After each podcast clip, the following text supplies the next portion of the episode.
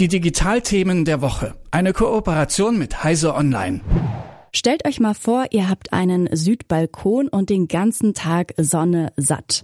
Das ist nicht nur toll fürs Urlaubsfeeling und für die Blumen, sondern ihr könntet auch Strom produzieren mit Hilfe von kleinen Solaranlagen. Am Mittwoch gab es in puncto Balkonkraftwerke eine wegweisende Entwicklung. Der Elektroverband VDE, der hat bisher eher so Hürden aufgestellt, wenn es um die kleinen genehmigungsfreien Solaranlagen ging. Die kann man sich im Grunde einfach auf den Balkon stellen und somit Strom produzieren lassen, der idealerweise einfach durch einen normalen Stecker in die Steckdose eingespeist wird ja, soweit so das Ganze in der Theorie. Derzeit ist aber eine nur Maximalleistung von 600 Watt möglich. Damit kann man ungefähr den Kühlschrank, ein Gefrierfach und ein paar Standby-Geräte versorgen. Die Wattzahl als auch die Anschlussregeln, die dürften sich jetzt aber vermutlich ändern, denn der VDI, der zeigt sich neuen Entwicklungen gegenüber ganz offen. Vielleicht wird also alles ein bisschen einfacher für aktuelle und auch zukünftige BesitzerInnen von kleinen Kraftwerken auf dem Balkon. Wir sprechen jetzt genau darüber mit Malte Kirchner von Heise Online. Guten Morgen, Malte. Hallo, guten Morgen. Malte, ich habe versucht, das jetzt ein bisschen zusammenzufassen. Sehr äh, platt und kurz. Kannst du noch mal sagen, was war denn da in puncto ja, Kraftwerke auf dem Balkon die Ausgangslage bis jetzt? Ja, die Ausgangslage bislang war, dass man bis 600 Watt ein Balkonkraftwerk dann äh, betreiben durfte und äh, dass man noch einige weitere Voraussetzungen erfüllen musste. Also unter anderem war laut einer Richtlinie des VDE vorgeschrieben, dass man eine sogenannte Wieland-Steckdose nutzt. Das ist so eine besonders abgesicherte Steckdose, dass man da nicht irgendwie ein Gewisch bekommt, wobei eben Techniker sagen, das kann sowieso nicht passieren, weil die Solaranlagen in dem Moment, wo man sie vom den Stecker trennt, stromlos sind. Ah, okay. Mhm. Ja, und dann gab es noch Vorgaben, dass man zum Beispiel einen Digitalzähler haben musste, zumindest einen Zähler, einen Stromzähler, der nicht rückwärts laufen kann, weil ansonsten, wenn nämlich Strom eingespeist wird, was durchaus mal passieren kann, das wäre nämlich Steuerhinterziehung und zumindest sind da momentan die Regeln noch sehr rigide. Das soll ja auch geändert werden durch den VDE. Naja, und es gab sehr umfassende Anmelderegeln. Man musste beim örtlichen Netzbetreiber die Anlage anmelden und man musste bei der, bei der Bundesnetzagentur eine Anmeldung machen. Vor allem beim Netzbetreiber vor Ort war es, was man so hört, sehr unterschiedlich, wie einfach oder wie kompliziert das vonstatten ging. Mhm, die Bürokratie mal wieder in Deutschland. Ähm, was, was hat sich denn jetzt oder was soll sich denn jetzt ändern? Wir haben schon über die Wattzahl gesprochen, die soll erhöht werden? Und was gibt's noch mit diesem Wieland-Stecker?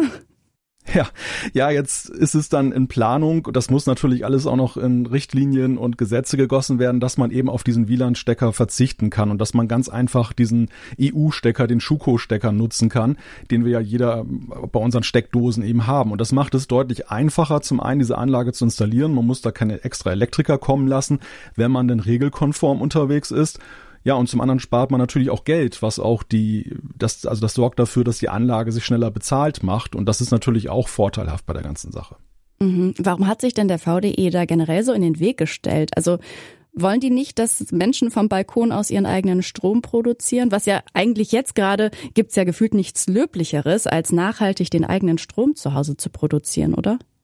Ja, ich glaube, dass der VDE da Vorbehalte hatte, das liegt eher daran, dass man in Deutschland, in Deutschland ein sehr hohes Sicherheitsempfinden hat. Dass man halt sehr hohe Standards verfolgt und ja, wirklich auf Nummer sicher gehen möchte. Und genauso las ich halt auch die bisherigen Regeln. Also die Wattzahl war so bemessen, dass eben eine Hausinstallation weit davon entfernt ist, zum Beispiel jetzt zu überhitzen. Also Steckdosen können ja viel mehr ab als 600 Watt, selbst als 800 Watt. Und genauso eben auch mit diesem Stecker, dass man eben da gar kein Risiko eingegangen ist. Und ja, jetzt passt man sich dann doch internationalen Standards an, die, wie sich ja auch gezeigt hat, ja eben auch sicher sind. Ist ja jetzt nicht so, dass es eine Verschlechterung ist. Mhm. Und siehst du da generell so eine Entwicklung, dass wir vielleicht irgendwann in doch gar nicht so ferner Zukunft auch dazu verpflichtet vielleicht sogar werden, auf dem Balkon auch mal Solarpaneele anzubringen, zumindest vielleicht im öffentlichen Raum, jetzt in öffentlichen Gebäuden, wo es ja doch auch oftmals so eine Dachterrasse oder da gibt's ja manchmal schon Solarpaneele, aber eben auch kleine Balkone gibt. Meinst du, da gibt es irgendwann so eine Verpflichtung zu? Naja, momentan ist noch nicht erkennbar, dass die Politik das für sich als Thema entdeckt hat, dass man das machen kann. Da ist ja eher so die große Photovoltaikanlage immer im Gespräch, dass man sagt, bei Neubauten oder bei größeren Umbauten, dass man das vielleicht irgendwann verpflichtend macht, dann eben auch dafür zu sorgen, dass regenerativer Strom oder generell Energie erzeugt wird.